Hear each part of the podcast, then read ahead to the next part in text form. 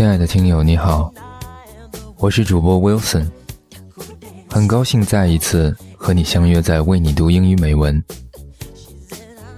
你可以在微信公众平台、新浪微博关注我们的节目，参与互动，获得原文。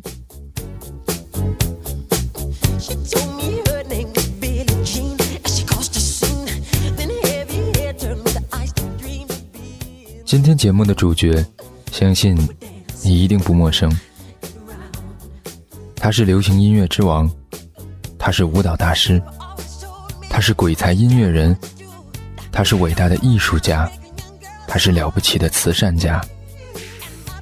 而伴随着他的巨大成功，关于他的各种绯闻、谣言、官司，也从未间断。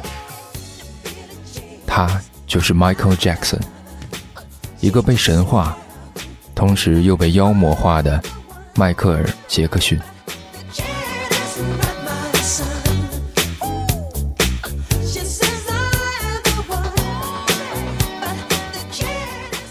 在他身上的标签数不胜数，而对于我来说，他就是神一样的存在。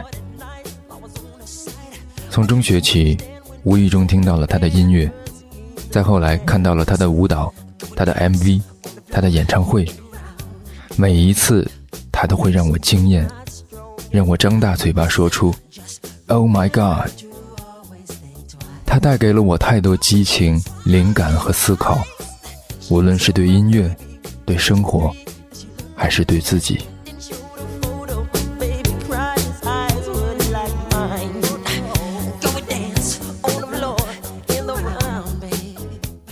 似乎绝大部分时候，都是 Michael 又带给了我们什么惊喜，什么美好，而我们却很少去聆听他的声音，他的想法，他的需求，他的脆弱。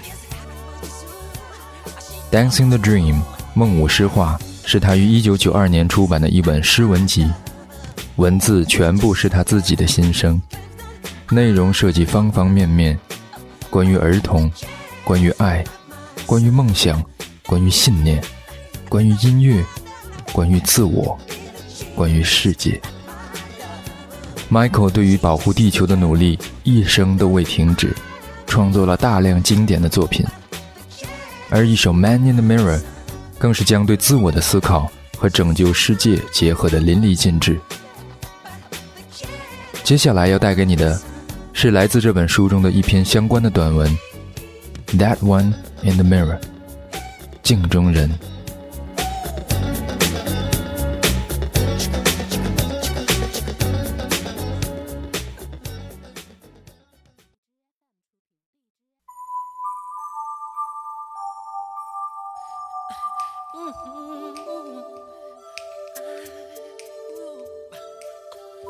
Gonna make a change for once in my life. I wanted to change the world. So I got up one morning and looked in the mirror. That one looking back said, There's not much time left. The earth is racked with pain. Children are starving. Nations remain divided by mistrust and hatred. Everywhere the air and water have been fouled almost beyond help.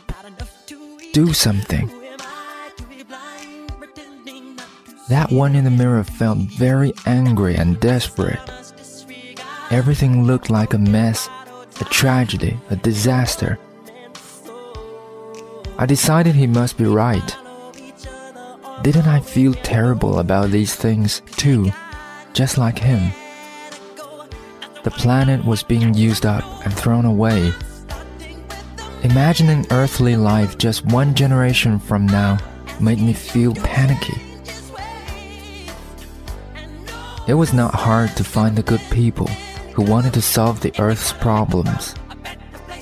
As I listened to their solutions, I thought, there is so much goodwill here, so much concern.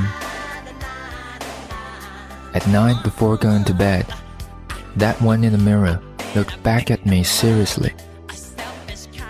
Now we'll get somewhere, he declared, if everybody does their part. But everybody didn't do their part. Some did, But were they stopping the tide? Were pain, starvation, hatred, and pollution about to be solved? Wishing wouldn't make it so. I knew that. When I woke up the next morning, that one in the mirror looked confused. Maybe it's hopeless, he whispered. Then a sly look came into his eyes, and he shrugged. But you and I will survive. At least we're doing alright. I felt strange when he said that. There was something very wrong here. Faint suspicion came to me, one that had never dawned so clearly before. What if that one in the mirror isn't me? He feels separate. He sees problems out there to be solved. Maybe they will be, maybe they won't. He'll get along. But I don't feel that way. Those problems aren't out there. Not really. I feel them inside me. A child crying in Ethiopia. Seagull struggling pathetically in an oil spill. A mountain gorilla being mercilessly hunted. A teenage soldier trembling with terror when he hears the planes fly over. Aren't these happening in me when I see and hear about them?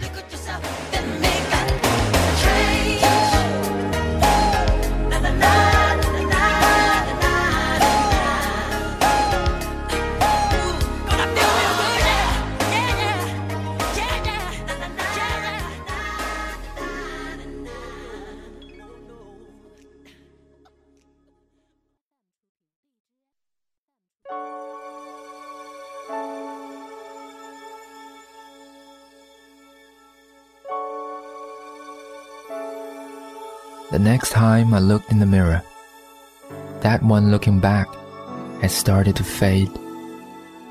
It was only an image after all. It showed me a solitary person enclosed in a neat package of skin and bones. Did I once think you were me? I began to wonder. I am not so separate and afraid.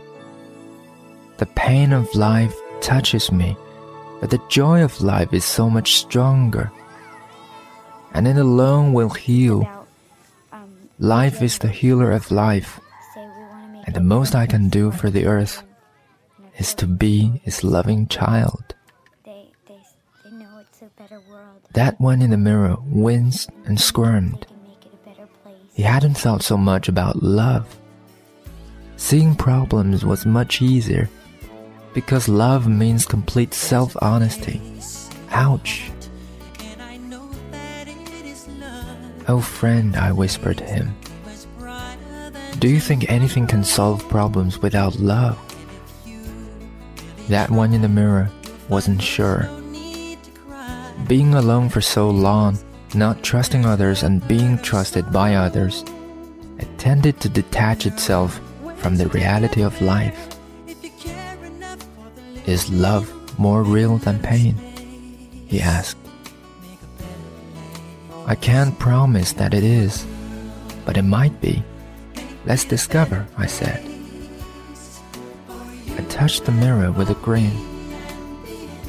Let's not be alone again. Will you be my partner? I hear a dance starting up. Come. That one in the mirror smiled shyly. He was realizing we could be best friends. We could be more peaceful, more loving, more honest with each other every day. Will that change the world? I think it will, because Mother Earth wants us to be happy and to love her as we tend her needs. She needs fearless people on her side, whose courage comes from being part of her, like a baby who is brave enough to walk because mother is holding out her arms to catch him. When that one in the mirror is full of love for me and for him, there is no room for fear. When we were afraid and panicky, we stopped loving this life of ours and the earth. We disconnected.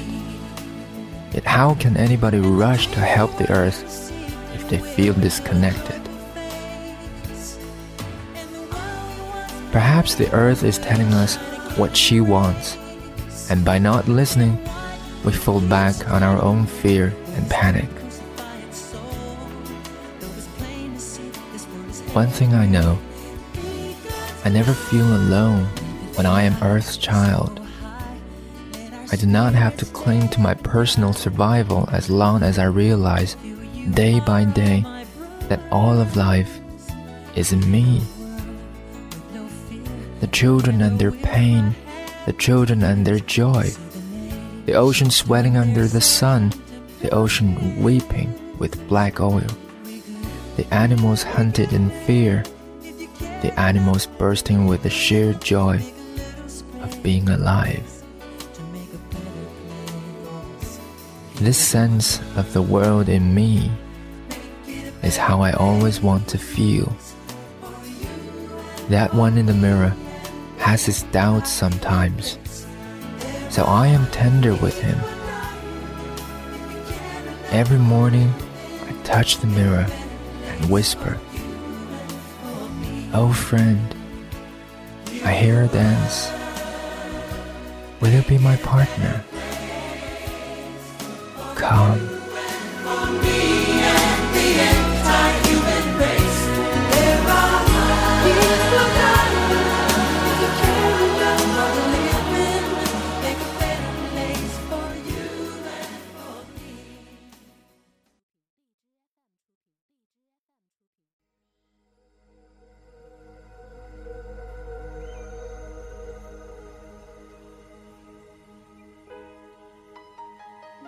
听完这个故事，我的朋友，此时此刻你在想什么？很多时候，我们自己又何尝不是那镜中人？看似真实，却活在自己的虚空里，望着那真实的世界，却无法触及。说着冠冕堂皇的话，却不知镜子外早有人看透了我们伪善的心思。又或许。那镜中人才是真实的自己，看着镜子外面的那个人，虚言假意，却无可奈何。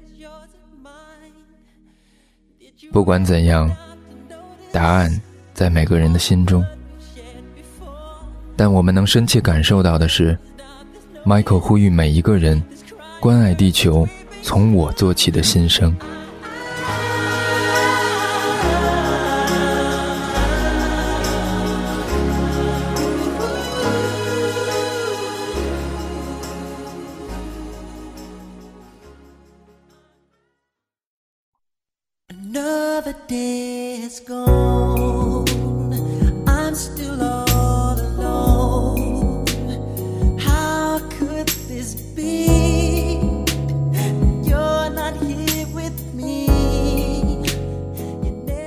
记得 Michael 走之后的一年，有一次我和学生在课堂上做模拟名人访谈的对话练习，我来充当主持人。当扮演 Michael 的学生轻声轻语的回答我的问题时，恍惚之间，我仿佛真的看到，坐在我对面的就是 Michael，正带着他温暖的微笑，叫着我的名字，和我聊天。一瞬间，我的眼眶湿了，多希望。那梦永远不要醒来。